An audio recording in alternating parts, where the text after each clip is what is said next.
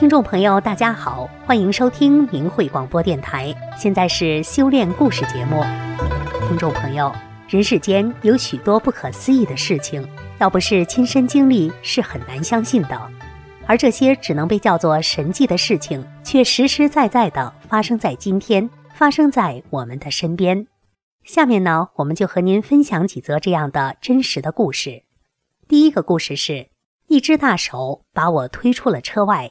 第二个故事叫《读了八页转法轮带来的变化》，最后带给您的故事是丈夫的转变，从惊弓之鸟到学法修炼。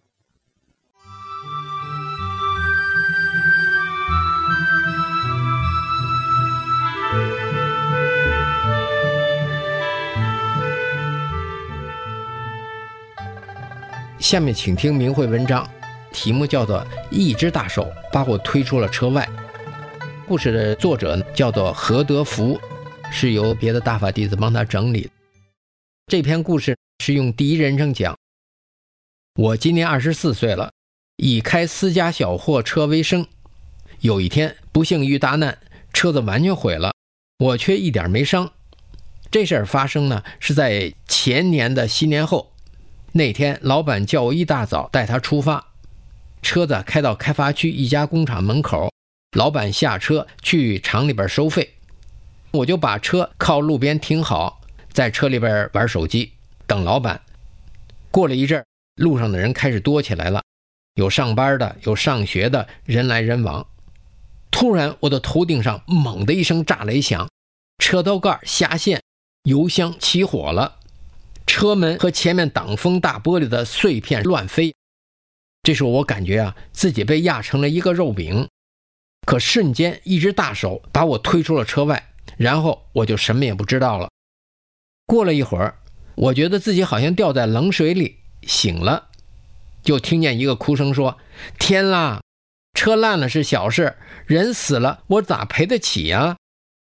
我睁眼一看，老板蹲在我前面哭呢，而我正躺在地上，但哪儿也不疼。这时候我一下明白了，就立即站了起来。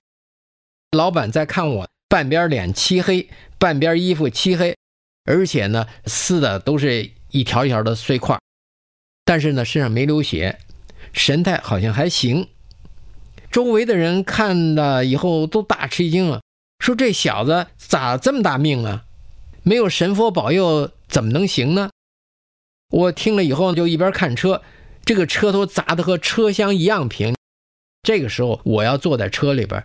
肯定也是扁了，车子上面还握着一根很大很粗的方形的钢管，是这个钢管砸到这个车上的。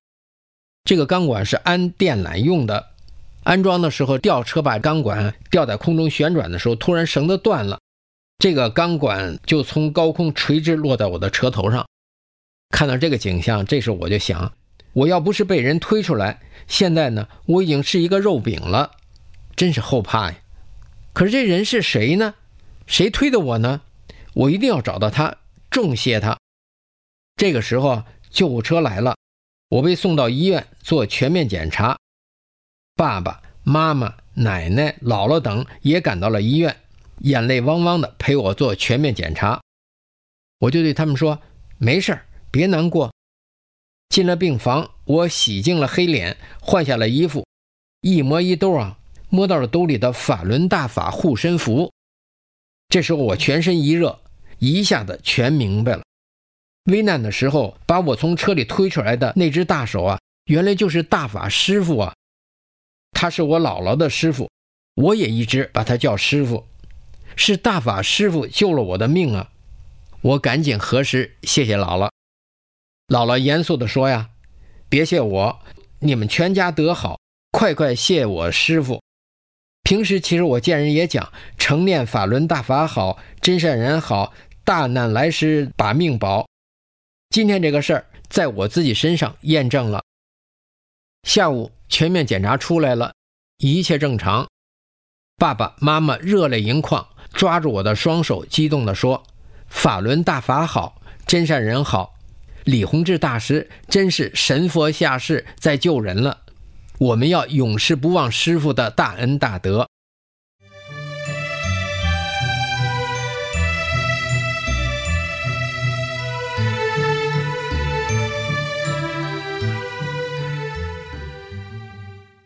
读了八页转法轮带来的变化。我是一名农村妇女我们这代人从小挨饿念了几年书又赶上文化大革命。十四五岁就和大人干一样的活儿。那时的生活很苦，能吃饱就不错了。所以我个子长得不高，腿也是弯的。自从我结婚后，一家子人事事都不如意，我的身体一天不如一天，整天睡不好觉，风湿病，浑身关节都疼。严重的脑供血不足、气管炎、胃病，经常感冒还总不好。生完第一个孩子后，肚子里起了一个大包，着凉就顶着胃，疼痛难忍。九五年，丈夫心梗去世了，扔下我和两个上学的孩子，还有一个患脑血栓不能自理的婆婆。本来生活就不富裕，又超生被罚，给老人治病也花了不少钱。现在他又撒手人寰，我过日子没有了主心骨，真是天塌了一样，精神崩溃，病更严重了，什么活儿也干不了。那时可真是觉得老天把我推到了死亡的边缘上，我就像在狂风巨浪中颠簸的一叶孤舟，随时都有被狂风、被巨浪掀翻的危险，好无助啊！后来我想，为了孩子，怎么也得活着呀。就勉强的活着，整天寻医问药，结果什么药也不好用。九六年的十一月份，儿子给我借了一本《转法轮》，因从小受邪党教育，什么也不信，也听说师傅来我弟传功讲法，教人按真善人做好人，我一点没往心里去。儿子拿回书的当天晚上，我有意无意地看了八页。才知道这是一本教人修炼、返本归真的宝书，不是迷信。虽然从小受邪党教育，但是我一直对修炼和出家人有一种特殊的感觉，也许是敬仰或是崇拜吧。我看完了八页后，没多想就睡觉去了。哇，一觉睡到了天亮，这是我几年里唯一睡得好觉。原来我根本睡不着觉。整天脑袋里像塞着一团乱麻，沉甸甸、乱糟糟的。现在我的脑袋好受极了，清清亮亮的，浑身轻轻松松，像换了一个人一样。我以为这是在做梦，就跑到院子里走了一圈儿。这确实是真的。我这个高兴啊，就别提了。我跑到屋子里叫醒了儿子，我一点也不难受了，浑身轻松。儿子说。妈，你有缘分，师傅管你了，这回可好了，你快好好学吧。我这时看天也高，地也宽了。四十四岁的我第一次尝到了没病是啥滋味儿，没病是多么幸福的啊！大法太神奇了，太超常了。我仅仅看了八页呀，师傅把我所有的病拿下去了，我亲身体验到了，受益了。几天我就红光满面了。因此，我的母亲、弟媳和三个妹妹都请了大法书。母亲扔掉了七十多年的药罐子，和弟媳一起走入了大法修炼。我一刻也没放松，转法轮看了一遍又一遍。书中师傅所提到的现象，我都提前感受到了。等看书看到那儿的时候，就明白了。师傅帮我去掉坏习惯和消除业力。得法前。为了麻醉神经和减缓病痛，我养成了喝酒的坏习惯。得法的第二天吃饭的时候，我照样把酒瓶放在了桌子上，却没喝，忘了。吃完饭才发现了酒瓶子。从那以后，滴酒未沾，再也没有想过。师傅给我戒掉了酒瘾，去掉了陋习，紧接着就给我宵夜。第三天牙就开始疼，儿子鼓励我说：“同修说这是好事。”你的缘分大，得了法，师傅就给你宵夜了。牙疼的嘴都闭不上了，牙床肿得很高。我知道是消业，不需要吃药，没事儿。可是真的很难受啊！以前农村杀猪，苦胆都留着，消个炎、去个火的都管用。要不也喝点儿？这个念头一出，马上意识到那也是一种药，不能喝。喝了就没听师傅的话。我都一身轻了，怎能不听话呢？我把心一横，不喝，挺着。那时不太明白怎么向内找，一次，孩子买了几斤牛肉。以前我最喜欢吃牛肉了，现在牙疼不敢吃，吃一点好像疼得更厉害了。我就想，是不是不叫我吃呢？我这么喜欢吃牛肉，不对呀，不吃就不吃，学法了就得听师傅的话，吃不吃无所谓。没想到牙立刻就不疼了。从那以后，我不在乎吃什么东西了，只要填饱肚子，吃什么都行，越简单越好。同时对肉也不执着了，吃不吃无所谓了。得法时间不长，我就看到肚子里面的大包是个什么样子。这个病折磨了我十六七年。一天晚上，我做了一个清晰的梦，师傅把它拿走了，并让我看到了它的样子。从此，我的肚子变得平平的、软软的，再不像那时冷冰冰的了。第二天早晨打坐时，我就像坐在冰窟里一样，感觉每个汗毛孔都在嗖嗖的冒冷气，但我并不觉得冷。我知道师尊在彻底的给我清理身体，从此我的胳膊腿再也不疼了，风湿病彻底好了，什么活我都能干了。我一片药没吃，一针没打，一分钱没花，所有的病都不翼而飞了。提高心性，全家乐融融。我家是个大家庭。姐弟共七人，丈夫活着的时候很孝顺，兄弟之间的事从不计较，什么事都顺着老人，对错也不生气。修炼前我也很支持他，没想到家里有人竟合伙欺负我们，冤枉丈夫，我就和大嫂干起来了，并且决定再不和他们往来。得法后，我对他们一点气都没有了，好像以前什么事都没发生过。连我自己也纳闷，我对他们的那些气啊、恨啊都哪儿去了？我总想着和他们说说话，总想帮他们干些活儿。他们伤害我的事，我竟然一点都想不起来了，反倒看他们像怕我似的。别人家有事，我主动上前，件件事都办得有条有理，样样活儿都干得利利索索。从此，他们的气恨都消失了，大家在一起谈话。商量事情都互相尊敬，其乐融融。婆婆是脑血栓患者，不能自理，哥四个轮流照顾。丈夫去世后，大伯哥就不让我伺候了。我非常感激，我尽我的所能做好我该做的。婆婆八十一岁那年，我找大伯哥商量，给婆婆做了寿菜，费用我和哥几个一样均摊，材料不够我家有。可是寿材做完了，谁也不同意放在自己家里。我说我不害怕，放我家吧。我马上把地方收拾好。没想到他们又决定不放了。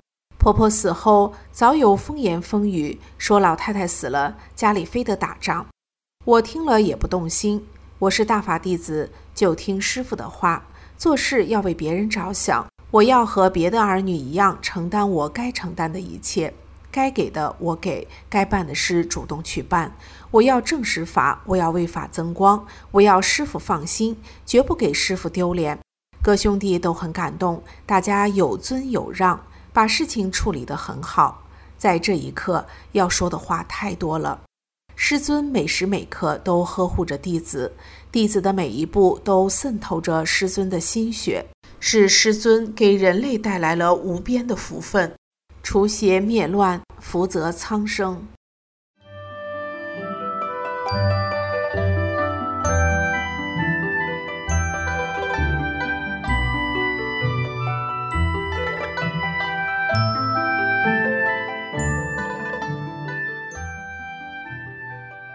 请听明慧修炼文章：丈夫的转变，从惊弓之鸟到学法修炼。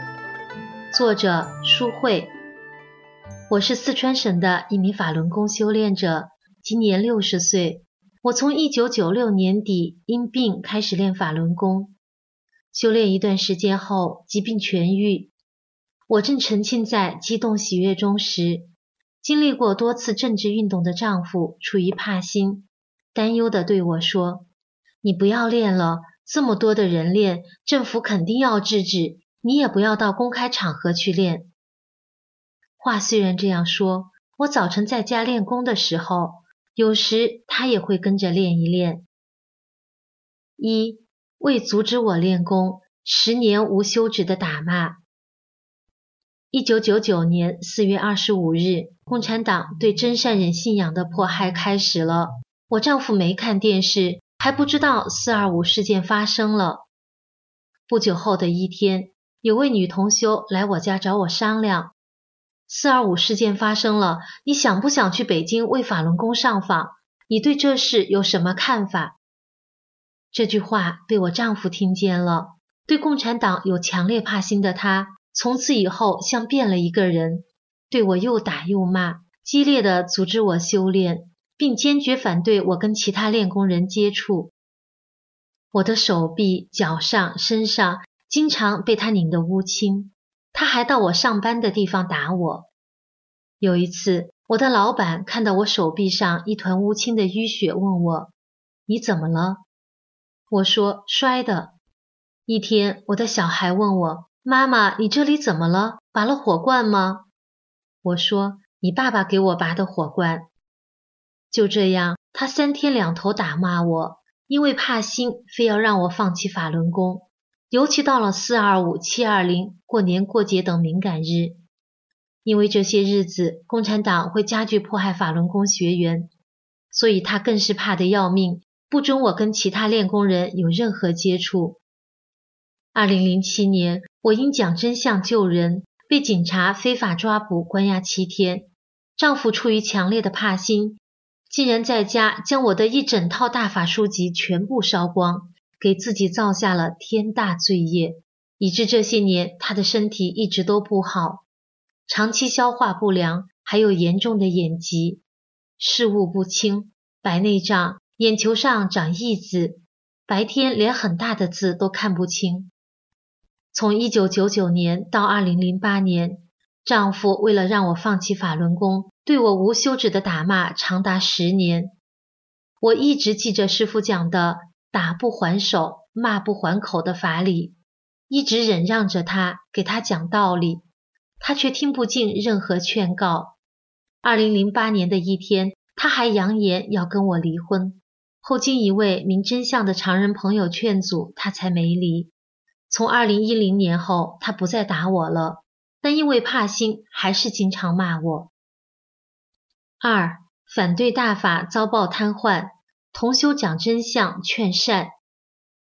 从二零一三年开始，我平时抓住机会，一点一点的跟他讲真相，他开始渐渐的明白了，表现出理智状态。平时在外面遇到别人谈论法轮功时，他还经常说。法轮功好，那些人是善人，不该迫害。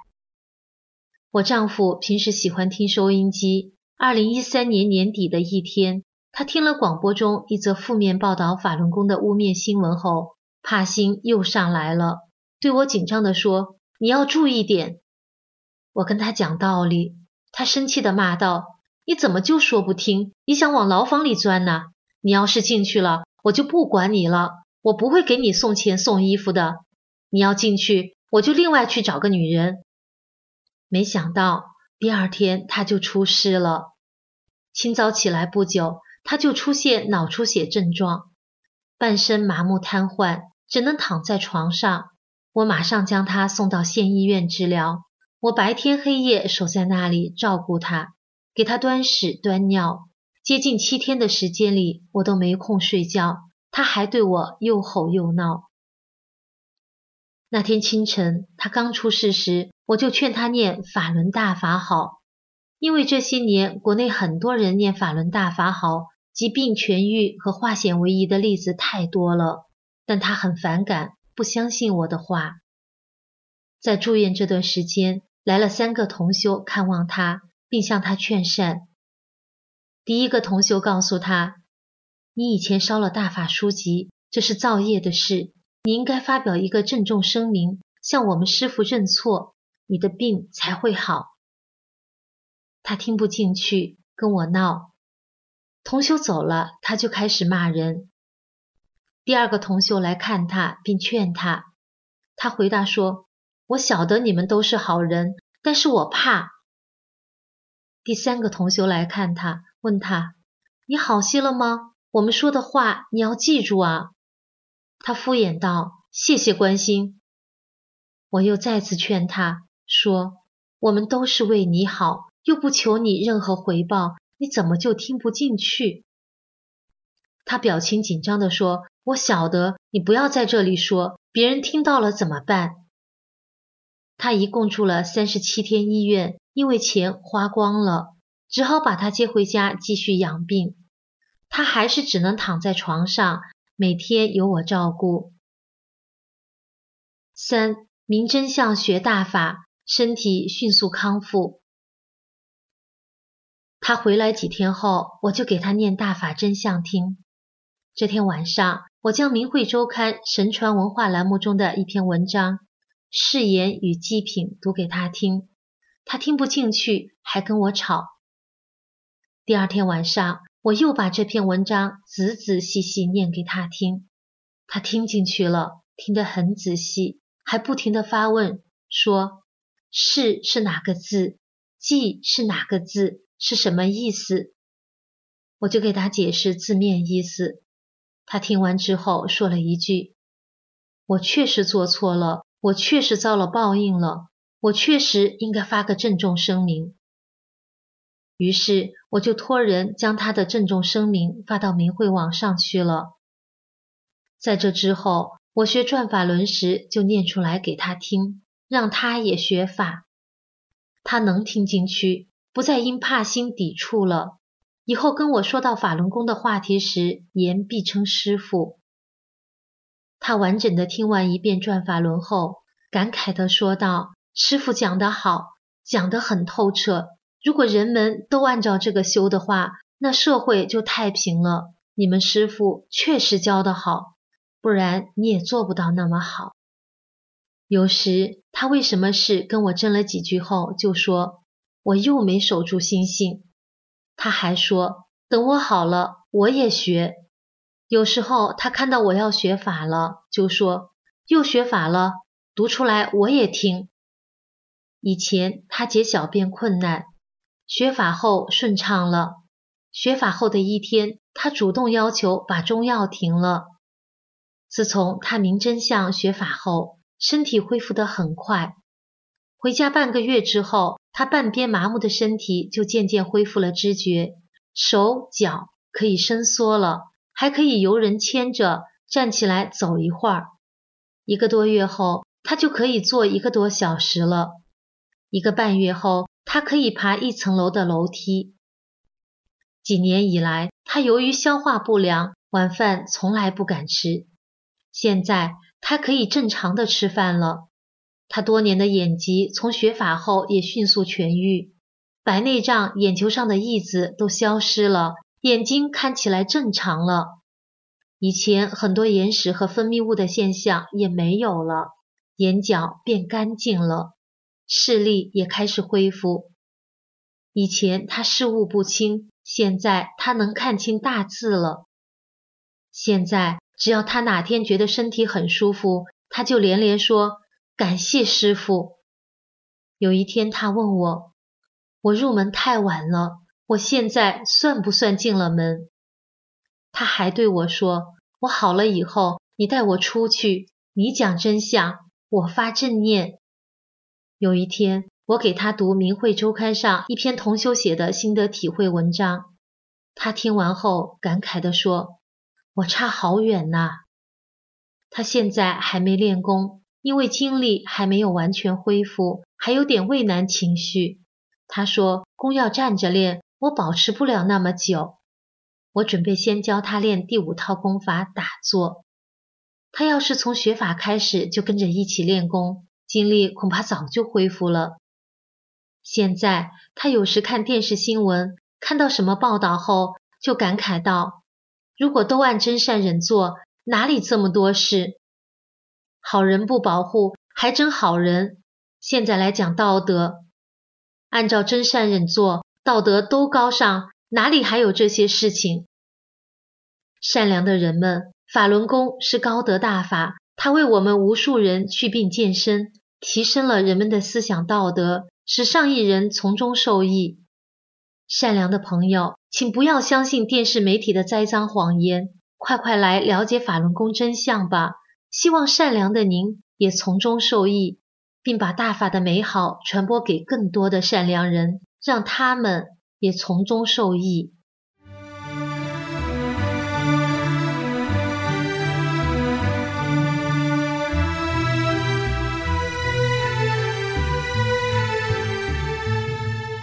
听众朋友，这次的修炼故事节目到这里就结束了，感谢您的收听，我们下次节目时间再见。